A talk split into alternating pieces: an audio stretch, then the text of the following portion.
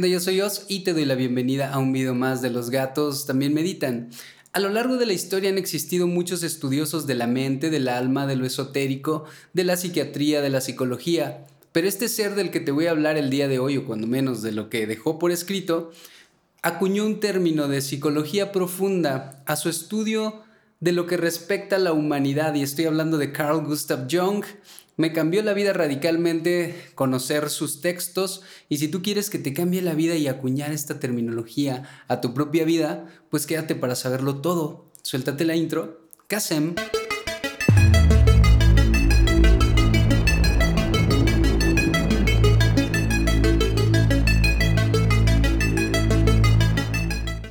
Pues ya estamos de vuelta aquí en un episodio más de Los gatos también meditan y pues te doy la bienvenida a mi pequeño espacio de grabación. Y mira, estuve pensando profundamente en lo que respecta al aprendizaje que nos dejó el gran maestro Carl Gustav Jung y te quiero contar un poquito de, quién es este personaje. Carl Gustav Jung fue un psiquiatra que, como te decía en la intro, fue el pionero del término psicología profunda.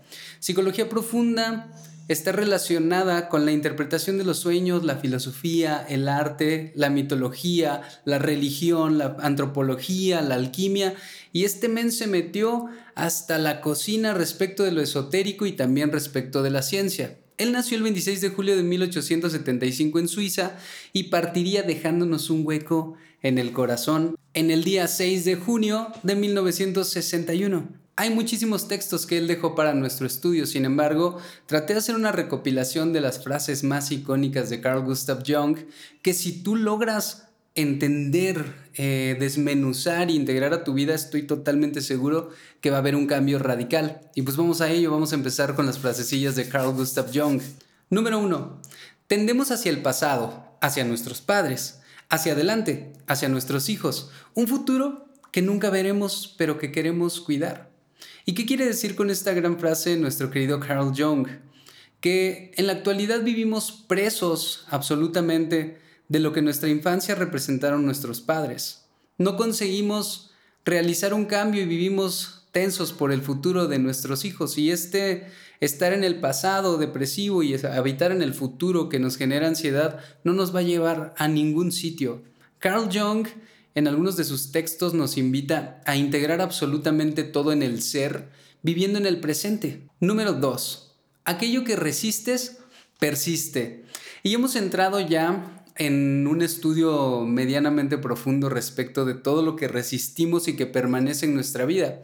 Y es que si bien cuando nosotros tenemos ese miedo profundo de que nuestra pareja nos engañe y termine engañándonos, nos lleva a pensar que todo aquello que nosotros generamos un repelús o que resistimos constantemente se va a hacer más presente en nuestra vida. Asimismo, sucede con nuestra parte oscura, nuestra parte mala, nuestra parte no aceptada socialmente. Entre más nos negamos a lo que nosotros somos y a nuestra naturaleza, esto se va a hacer muchísimo más presente en nuestra vida destruyéndonos. Es como nuestra sombra es un animal que nosotros alimentamos entre más lo resistimos y lo negamos. Por darte algún otro ejemplo, pasa lo mismo con las emociones. Si tú tienes tristeza y te niegas a sentir dicha tristeza, la tristeza puede carcomerte desde lo más profundo de tu ser. Entonces, ¿Qué sería lo que tenemos que hacer con lo que resistes, persiste? Pues más bien soltar y aprender a sentir, soltar absolutamente todo.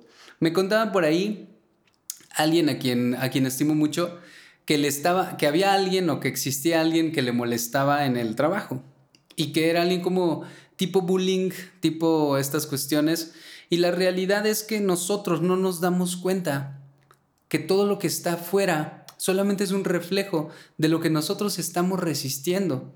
En cuanto nos atrevemos a soltar a las personas que nos están generando o a las situaciones que nos están generando algún tipo de estrés, nosotros empezaríamos a vivir con una libertad un poco más evidente para nuestras vidas. Número 3, y casi que es hermano del número 2. La depresión es como una señora de negro. Si llega, no le expulses. Más bien, Invítala como un comensal a la mesa y escucha todo lo que tiene que decir para ti. Y hablando específicamente de procesos depresivos, la depresión en nuestro cuerpo y nuestra mente ha habido tomado un control autónomo de, nuestra vida, digamos. Ya, no, ya perdimos el control nosotros de decirle a nuestra mente lo que queremos que piense y a nuestras emociones de gestionarse adecuadamente. Sin embargo, en su mayoría cuando hablamos de un tema de depresión, lo que hacemos es cerrarnos a la posibilidad de sentirla. Yo no me quiero sentir triste, entonces empezamos a hacer alguna cuestión eh, para salir de dicha tristeza, como voy a salir a correr, me voy a ir al cine, voy a hacer esto, o me voy a poner pedo para, para ver qué sucede, ¿no? Y si tú supieras, como Carl Jung dice, si tan solo le abrieras las puertas de tu corazón a la tristeza, le invitaras a sentarse contigo y a tomarse una tacita de café como lo hacía el profesor Girafales, o más bien como lo hacía doña Florinda con el profesor Girafales, podrías limar tus asperezas con, dicho, con dicha depresión. Y bien, hay un proceso eh, meditativo eh, similar al tema de mindfulness, que es poder observar plenamente lo que nos está diciendo la depresión. Entonces yo podría dejar que la depresión venga y entre en mi cuerpo, pero que no se instale y para que no se instale yo tengo que integrarla, tengo que platicar con ella, tengo que preguntarle qué, siente, qué, qué piensa, porque la depresión es como una entidad a la que nosotros cuando resistimos se hace gigantesca, cuando la negamos se hace gigantesca. Entonces, básicamente lo que tenemos que hacer cuando estoy deprimido es no hacer nada, permitirle a la depresión estar en mi cuerpo, sentirla y a modo meditativo permitirle pasar. Y por muy fácil que suene y por muy difícil que parezca, la realidad es que es una práctica que si tú eh, sumas a tu vida de manera cotidiana y no, son, no solamente con la depresión, sino con todas las emociones. Tampoco es bueno quedarte eufórico todo el tiempo porque tu euforia haría que te avientes por el balcón tampoco es bueno que te quedes enojado todo el tiempo. Entonces, lo que harías es invitar a la emoción a sentarse aquí contigo tranquilamente, vamos a platicar, todo chido, y después le permitirías irse. Número 4. A menudo las manos resolverán un misterio con que el intelecto ha luchado en vano. ¿Qué quiere decir esto? Muchas veces, sobre todo las personas que, que tenemos la tendencia a procrastinar, estamos tratando de intelectualizar alguna cuestión como voy a hacer esto, voy a hacer esto, voy a hacer esto. Y la realidad es que la mano viene a ser ese instrumento que lo realiza y que simplemente hay cosas que no tienes que sobrepensar. Por ejemplo, ¿será que debo alejarme de esta persona que ya no me hace feliz y el intelecto trata de decirte, no, porque tal vez tienen un gran futuro, no lo hagas porque posiblemente se puedan comunicar de una manera más adecuada adelante y no sé qué?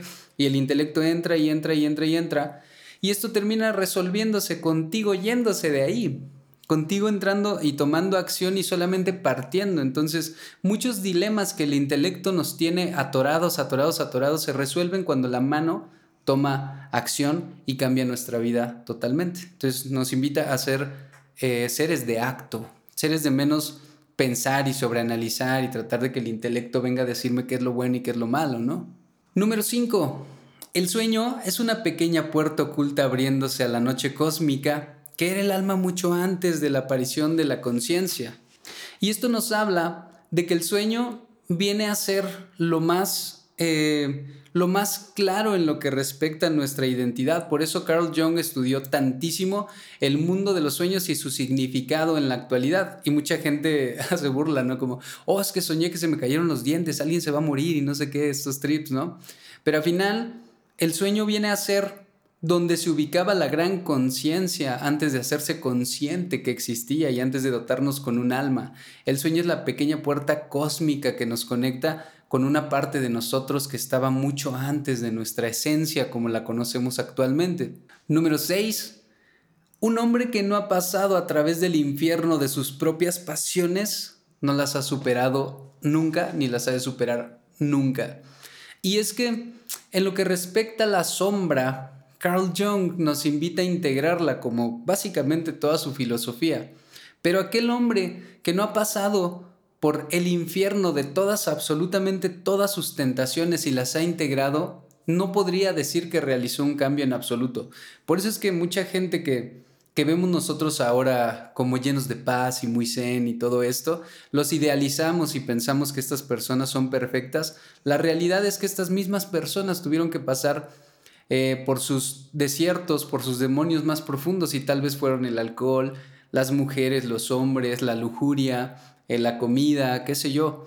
Pero para poder llegar a una trascendencia, tú debes empezar a visualizar tus demonios y tu infierno como algo que está dentro de ti, algo que no está fuera de ti. Por ejemplo, había del niño que se le enseñó que tomar alcohol era muy malo y que cuando creció se negó tanto a la idea de que el alcohol podría tomarse de vez en cuando en una fiestecilla que se volvió alcohólico.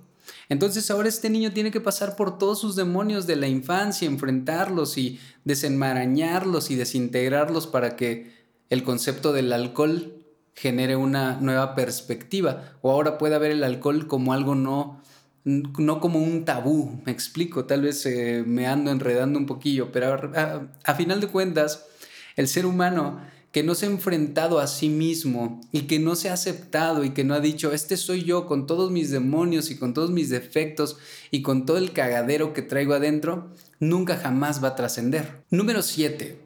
Las personas hacen lo que sea, no importa lo absurdo que pueda llegar a ser, para evitar enfrentarse con su propia alma.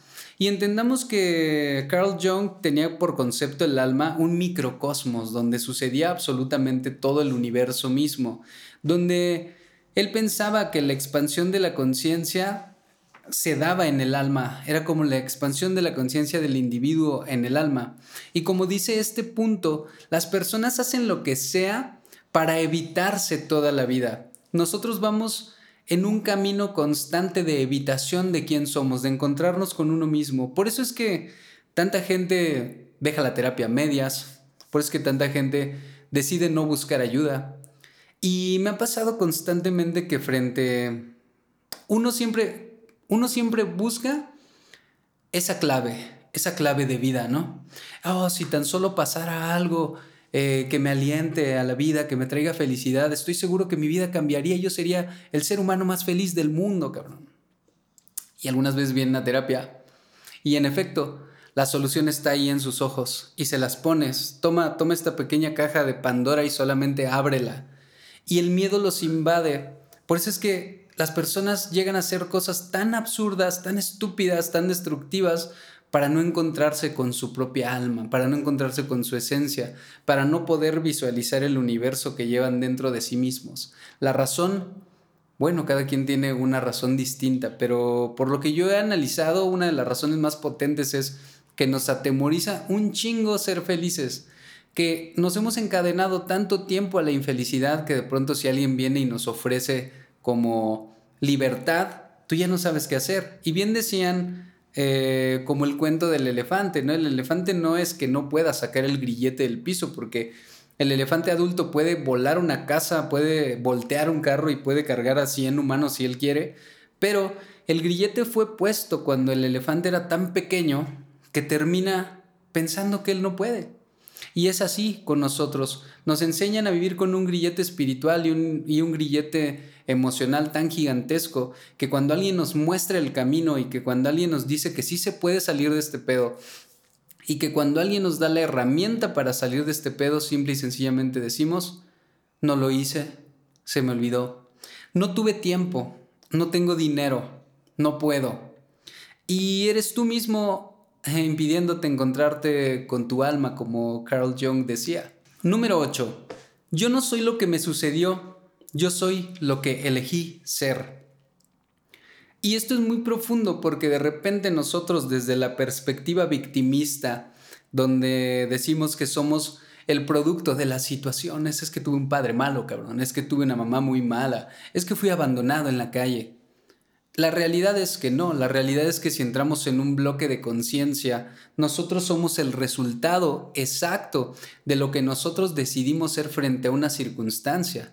¿Qué nos enseña Jung en, algunos de sus textos? A integrar la circunstancia como un aprendizaje y no como un ancla hacia mi victimización, ¿no? Si te abandonó tu esposa porque te fue infiel por, con alguien más, pues no quiere decir que todo el mundo sea infiel, pero todo depende de si tú lo miras desde el estado de víctima o si lo empiezas a mirar desde tu evolución y tu aprendizaje. Tal vez no está contigo porque tú mereces a alguien más.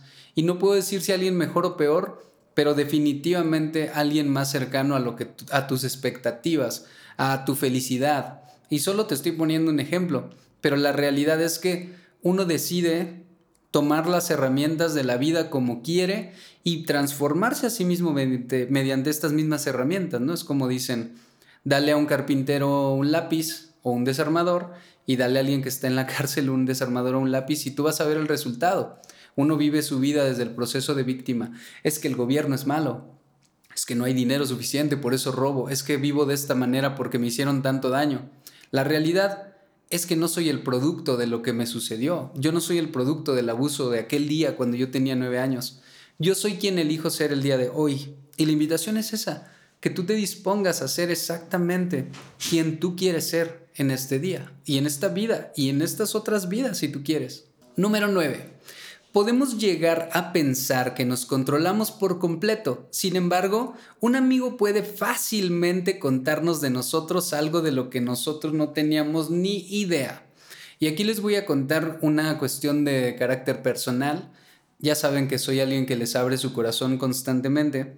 Y es que resulta que en algún momento yo tuve una relación donde aprendí a ser domesticado totalmente, donde yo limpiaba con un trapo una mesa y, y esta expareja me decía, con ese no. Y yo entraba caminando descalzo y no, descalzo no. Y luego metí a mi perro a un sitio y no, es que hay muchos pelos. No, no, no se puede así, así, así. Tanto que yo empecé a pedir permiso sin darme cuenta, pues para todas las cosas, ¿no? Pero yo llegué a un conocimiento de mí mismo donde yo decía, pues tengo el control de mí, tengo el conocimiento profundo de lo que yo soy. Y cuando me tocó visitar a mi amigo, a mi mejor amigo, ah, bueno, el Casem, el Casem, eh, al Axel, me dice muy serio, oye, güey, ¿qué te hicieron? Y yo, ¿por qué? Y me dice, es que no te has dado cuenta que desde que llegaste a mi casa, tú me pides permiso para todo. ¿Puedo usar tu baño? ¿Puedo sentarme aquí? ¿Puedo tomar un vaso? ¿Puedo tomar agua? ¿Puedo hacerme un café? Y me dice, güey, no tiene ningún sentido porque Casem y yo hemos sido muy compartidos de espacios. O sea, él tenía llaves de una de las casas que yo tenía aquí, que rentaba aquí en la ciudad de Querétaro, ¿no? Entonces quedó súper sorprendido de algo te está pasando, güey. Y efectivamente pasé por un proceso de domesticación tan brutal y de pérdida de la identidad pero desde mi perspectiva yo pensaba que yo lo tenía todo bajo control hasta que vino un amigo y me hizo trizas. Así que puedes pensar que tienes todo bajo control. ¿Hasta cuándo? Hasta que un agente externo viene y te dice que no siempre tenemos el control, que hay detalles que tenemos que trabajar. Número 10. Mágico es simplemente otra palabra para definir el alma. Y si bien Carl Jung decía que nuestra alma es el microcosmos, está totalmente ligada a la magia y la magia tiene, tiene mayor relación con una esencia preciosa que se mueve en todos nosotros que con andar manifestando a la pareja de tus sueños, tu surito tuneado, que me estuvieron preguntando y pregunte qué chingas es un surito tuneado, pues para los que no sepan, es un carro, un auto, un auto, un auto que pasó por un proceso y lo modificaron. Pero magia es un concepto que más que tener que ver con la materialización de nuestros sueños, tiene que ver con nosotros viviendo en este espacio, pudiendo visualizar lo mágico y lo brutal que puede ser simplemente quedarse viendo un árbol. Magia es solamente, como dice Carl Jung, mágico, como dice Carl Jung, es solamente otra palabra para definir el alma y es el alma el conjunto de cosmos, la unión y la integración de absolutamente todo. Número 11. Si existiera algo que quisiéramos cambiar en el niño, deberíamos primeramente examinar y ver si hay algo que podría ser mejor para cambiar en nosotros mismos. Y aquí está muy cañón porque nosotros durante nuestra vida pareciera que tenemos como misión como estúpidos adultos dominar todo lo que viene a nuestras vidas, en especial a los niños, les decimos, está muy mal decir puto, está muy mal no querer darle un beso a tu tía en la boca porque es ella te ama y te quiere dar un beso. Está muy mal que no quieras que tu tío te cargue. Está muy mal esto, está muy mal el otro, está muy mal el otro. Y la realidad es que estamos tan jodidos que no nos hemos dado cuenta cómo gradualmente le jodemos la vida a nuestros niños. Decía mm, mi amado Sadhguru, que él no permitió que a su hija se le enseñara absolutamente nada. Se la llevó a su centro de Isha Kriya, de yoga, y ella andaba ahí corriendo con los animales, con la gente, y le prohibió a todos los adultos enseñarle algo. Llegó un momento donde ella tuvo dudas y se acercó con su padre y le empezó a preguntar, oye, ¿por qué al mundo le enseñas tantas cosas y a mí no? Y él le contestó, pues porque no me habías preguntado nunca, pero ahora que quieres saber cosas, yo te puedo dirigir y yo te puedo mostrar y yo te puedo enseñar qué significan eh, las cosas de la vida, ¿no? Pero nosotros tendemos a, a caer en esta estúpida adultez que quiere domesticarlo absolutamente todo. No podemos ver nada que sea ligeramente más salvaje de lo que nos dijeron nuestros padres que se podía hacer porque queremos bajarlo. No soportamos que un niño grite demasiado, no soportamos que un niño corra y se suba a un árbol, no soportamos un niño que a sus cuatro años ya quiere andar en moto porque es su, su instinto salvaje, ¿no? Nosotros queremos gobernarlo totalmente y enseñarle mediante nuestra limitación, mediante mi, mediante mi no cambio, que está mal que él haga, que está mal que él sea feliz haciendo algunas cuestiones. Entonces Young decía, antes de querer imponerle alguna cuestión a un niño, deberías cuestionarte si en eso mismo que ese niño está siendo muy feliz, tú no deberías cambiarlo, tú deberías integrarte a lo que el niño nos está enseñando en la actualidad, ¿no? Más bien, creo que uno como adulto debe pasar por un proceso de desdomesticación, ¿no? Como todo lo contrario a ser domesticados y empezar a ser un poco más libres para no querer limitar a todo el mundo y que no pasa solo con los niños, también pasa con nuestras relaciones. Si fuimos altamente domesticados, también vamos a estar buscando domesticar a nuestra pareja constantemente. Y como dicen por ahí, deconstruyámonos muchachos. Número 12. La soledad no llega por no tener personas a tu alrededor, sino por no poder comunicar las cosas que te parecen importantes a ti o mantener ciertos puntos de vista que otros consideran inadmisibles. Y bien, tiene que ver con estos procesos donde nosotros entramos en una soledad profunda y que no tiene que ver con estar rodeados o no de gente. Tú puedes estar hiper rodeado de gente y tener una sensación brutal de soledad solamente porque eres distinto y las personas no aceptan quién eres tú. Te voy a dar un ejemplo. Estoy seguro que muchos de los miembros de mi familia eh, saben que me gusta la magia, saben que he hecho alguna cuestión ahí mágica. Y también estoy seguro que dichos miembros, algunos, entrarían en una contrariedad tan brutal que sería un repelús totalmente hacia mi esencia y hacia mi persona. Y si yo fuera una persona pegada totalmente de mi familia, pese a que yo estuviera dentro del círculo social, yo empezaría a sentirme solo, rechazado, con su no acuerdo con lo que yo pienso, yo siento y yo amo de mí mismo. De igual manera, esto generaría que yo deje de comunicar adecuadamente lo que yo pienso.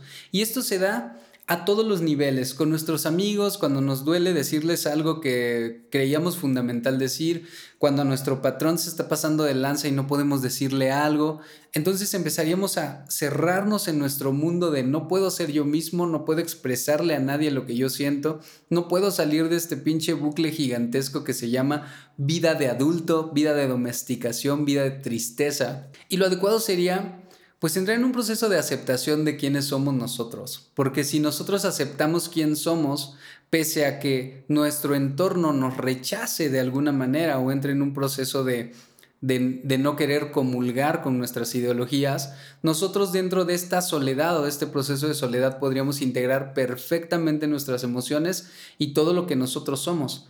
Me pasa que de repente, ahora ya tengo amigos súper chidos que me aceptan brujo y todas estas cuestiones, Más bien no brujo, mago quise decir, yo de brujo no tengo nada.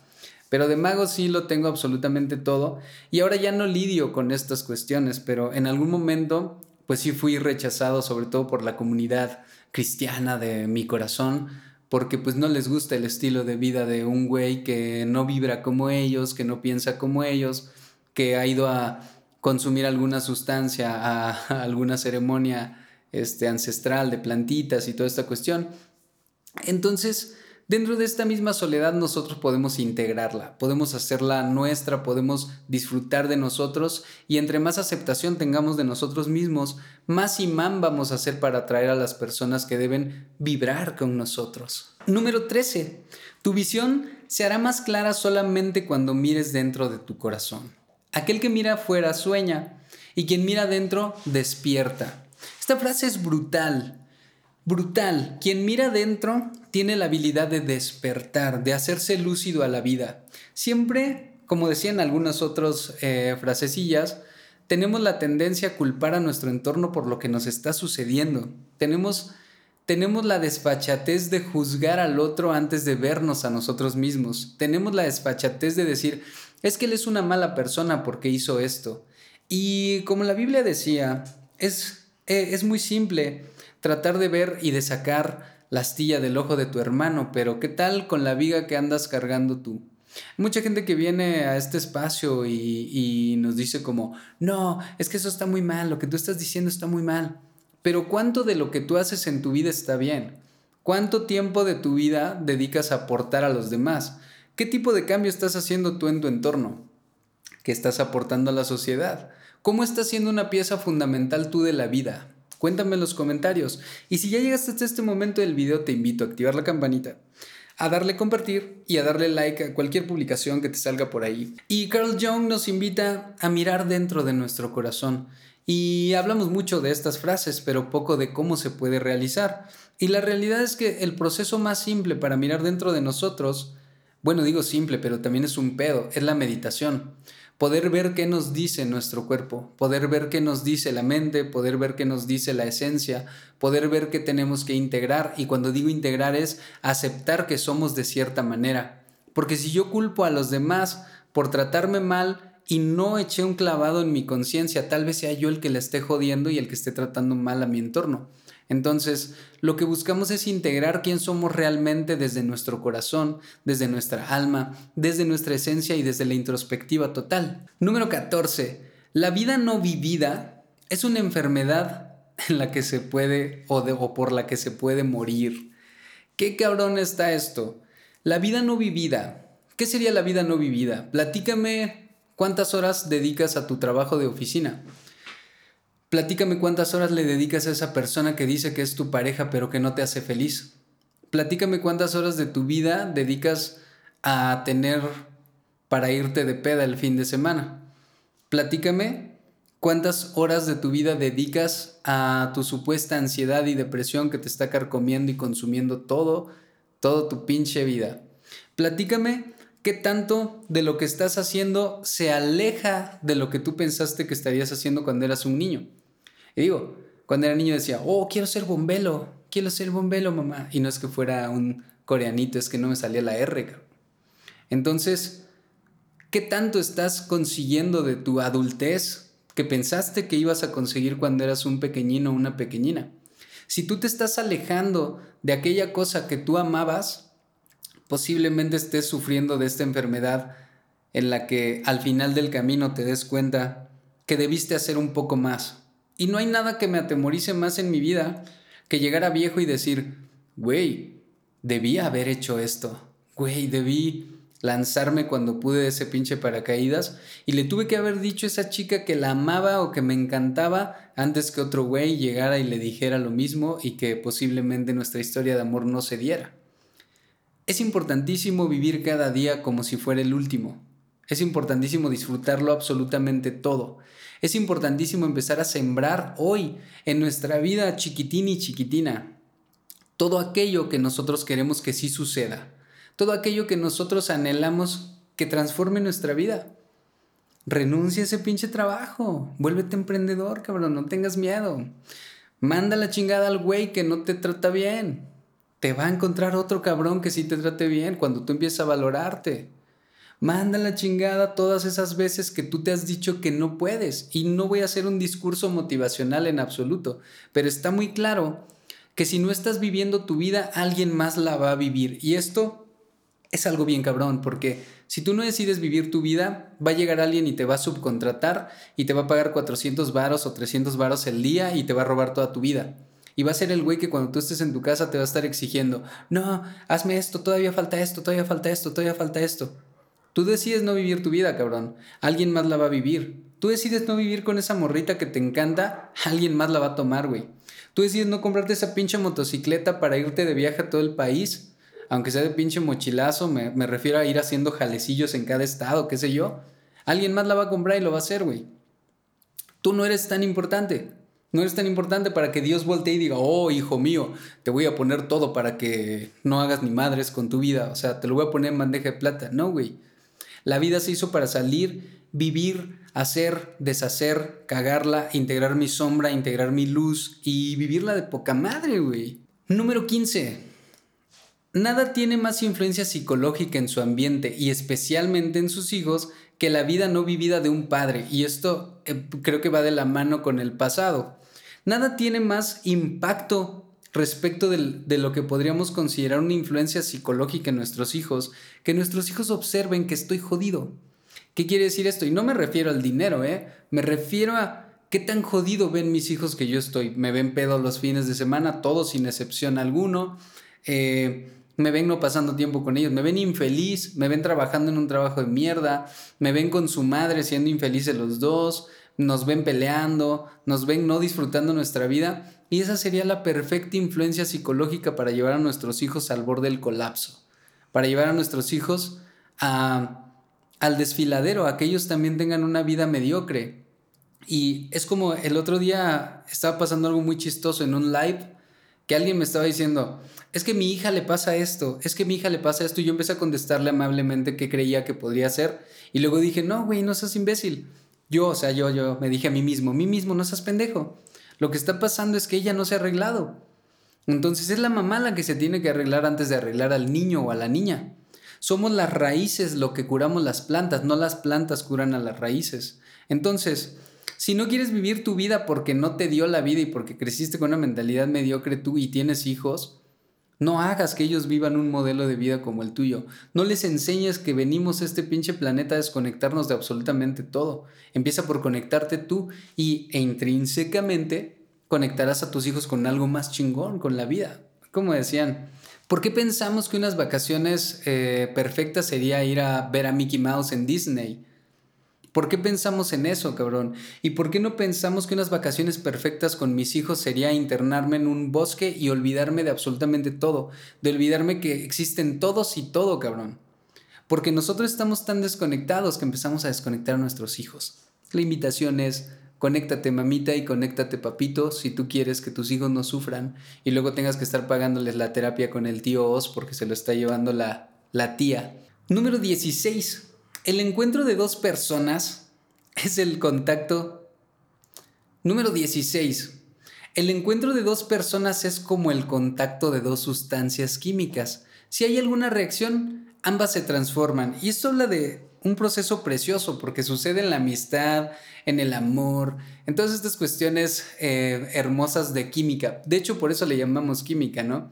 Porque somos una sustancia individual que hace contacto con otra sustancia y si eso reacciona nosotros nos podemos entregar al amor. Y si eso reacciona nos podemos entregar una amistad como, como ninguna otra. Y pues aquí no hay como demasiado que aportar, solo era una frase preciosísima que compartí con el amor de mi vida y, y me encantó. Solamente somos dos sustancias que si hacen una reacción profunda, esa reacción profunda se puede llamar amor. Pero bueno, al ser dos eh, sustancias, también podría llamarse odio, también podría llamarse rencor. Todo depende de qué tipo de sustancia y cómo quieras darle esa transformación de moléculas químicas. Número 18. Todo lo que nos irrita de otros nos lleva al entendimiento de uno mismo. Lo que te choca, te checa, pequeño. Por eso es que me da un chingo de risa cuando alguien ve este tipo de videos y, nah, está diciendo algo mal, no, esto no, esto no. ¿Sabes qué? Me da mucha gracia y me siento encantado de que puedas ver el reflejo de lo que más odias y más te caga en mí, en tu tío Oz. Porque definitivamente todo aquello que nos incomoda, por ejemplo, te voy a poner un ejemplo. Hay un chingo de gente que critica a, una morra que se compró una bolsa de 50 mil pesos. ¿Por qué? 2.500 dólares. Ah, no mames, yo no gastaría en eso. ¿Y por qué la criticas, cabrón? ¿Neta la criticas porque tú utilizarías esa lana para llevar despensas a la sierra? ¿O la criticas porque no puedes tener lo que ella tiene y, tú te reflejas en lo que tú quisieras hacer en ella, cabrón? ¿Por qué criticamos tanto a las morritas de OnlyFans? Pues porque a lo mejor tú no estás buenota y no puedes hacer dinero con tu cuerpo. Porque no respetamos que la gente que quiera hacer dinero con su cuerpo simple y sencillamente lo haga. ¿Por qué criticamos tanto al güey que pues se fue de gira con su banda y no tienen lana, pero andan tocando de pueblo en pueblo, cabrón. Porque dentro de nosotros existe una necesidad gigantesca de ser como lo que criticamos. No, no, no, ni de pedo, pinche tío, estás loco, yo no quiero ser como tú, cabrón. Yo no quiero dejarme la greña y estar hablando de magia. Pues tal vez no quieres dejarte la greña y estar hablando de magia, pero posiblemente quisieras tener la libertad que yo tengo para hablar frente a una cámara de lo que piensa. Posiblemente quisiera ser tan libre como yo que puedo salir y decirle a la gente lo que yo pienso y cómo vivo. Entonces, todo aquello que criticamos y todo aquello que nos pesa y nos duele tiene una relación profunda con algo que nosotros no hemos conseguido y no hemos logrado trascender, algo que no hemos logrado integrar a nuestra vida. Y van a escuchar muchas veces en este video al tío os decir integrar, integrar, integrar, porque debemos dejarnos de mamadas y darnos cuenta que lo que más nos caga es lo que más necesitamos en nuestra vida, más necesitamos integrar. Número 19 y llegamos básicamente al final de este video. Quería hacer 20, pero dije, ¿por qué chingados no cierro con 19, que es un número impar y esta cuestión, el 9 y el 1 es 1, el inicio y todo el pedo numerológico que nos acompaña todos los días en nuestra vida. Así que vamos a ello. 19. Uy, esta duele, esta duele cabrón, ¿eh? No retengas a quien se aleja de ti, porque así no llegará quien quiere acercarse. Y mira que me voy a poner serio, pequeña Dulcinea y pequeño Rasputín. Si tú no te permites dejar ir a quien no quiere estar contigo el día de hoy y te aferras a ello, y aplica también para cosas, no solamente para personas, estás impidiendo que el universo venga con todo su poder y su potencia y te entregue eso que tanto estuviste esperando, cabrón. Si hoy te conformas con las migajas de amor de alguien, alguien que te dedica un ratito y que ya está harto de ti después de un ratito, quiero mi espacio, cabrón. Si tú estás con alguien que no es la persona que tú soñaste, y tú te aferras a eso porque dices, es que aunque sea una miseria, una miseria de amor, aquí me quedo, cabrón, quedaría contigo, aunque me dieras una sola de tus miradas, como dice Jorge Drexler. No, corazón. La neta es que uno está así de conocer a la persona que de verdad era el amor de su vida. Uno está así de aceptar que donde está no es feliz y cuando aceptamos que donde estamos no somos felices, pues una pinche ventana gigantesca simplemente se abre. Esta ventana nos enseña que es el amor propio, el amor personal. Y cuando tú rompes de chingadazo con esta barrera que te está impidiendo ir más allá, simple y sencillamente aparece todo lo que tú siempre soñaste. Mira que mucha gente que critica a la señorita Flor Amargo, a la cual le mando un abrazo, una bendición y me encantaría un día hacer un podcast contigo, así que etiquétala en todas las redes sociales, please, porque el tío la anda buscando. Vi que le estafaron apenas. Y gran lección, Gran lección porque yo dije, uy, no mames, le robaron su, toda su lana, fue una estafa muy culera. Pero hizo otro video donde ella decía, yo quise desapegarme de la lana y esa era mi lección, que me robaran todo y el poquito efectivo que yo tenía lo repartí en la calle y yo dije, güey, yo no sé si yo podría desapegarme de esa manera, ¿no? Pero se queda en ceros totalmente y dice y relata ir caminando en la calle y encontrar una moneda de un peso. Y ella dice que cuando le pasa que ella encuentra monedas de esta manera, la vida le sonríe. Entonces de pronto armó un show, de pronto empezó a tener fechas, de pronto le empezó a decir y todo se llenó, todo simple y sencillamente el universo empató todo. Pero ¿qué pasó? Para que, para que el universo empatara todo, ella tuvo que tener los huevos de soltarlo absolutamente todo. Y es igual, cuando te cagas de miedo porque no quieres perder tu trabajo, y dices, chingue su madre, voy a ver qué sale de aquí, lo dejas y de pronto llega un trabajo más chingón. Con tu pareja exactamente lo mismo. Te, te puedes aventar años, güey. Te puedes aventar años con alguien a quien no quieres. Te puedes aventar años con alguien que te hace infeliz. Y un día simplemente cuando decides ya no estar con esa persona, se abre el universo totalmente y si bien aprendes a estar solo, a vivir, a amarte y todo lo que tú quieras, tú le abres la posibilidad al universo de que el universo te mande una persona mucho más acorde a lo que tú, a lo que tú eres y a lo que tú quieres, ¿no? Y eso es con absolutamente toda la vida. Si nos tomamos la libertad de soltarlo absolutamente todo, la vida va a explotar, cabrón. Hazme caso en lo que te estoy diciendo y experimentalo tú.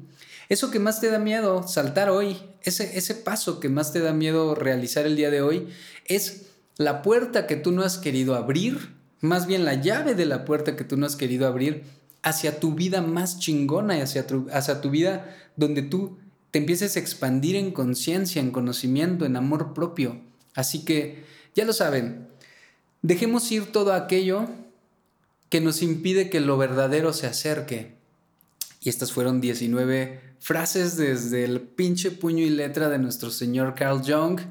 Eh, encantado de poder estar aquí una semana más contigo. Te ve en el siguiente capítulo. No te olvides de compartir. No te olvides que yo soy tu tío Osi, te amo. Y mucho menos te olvides de.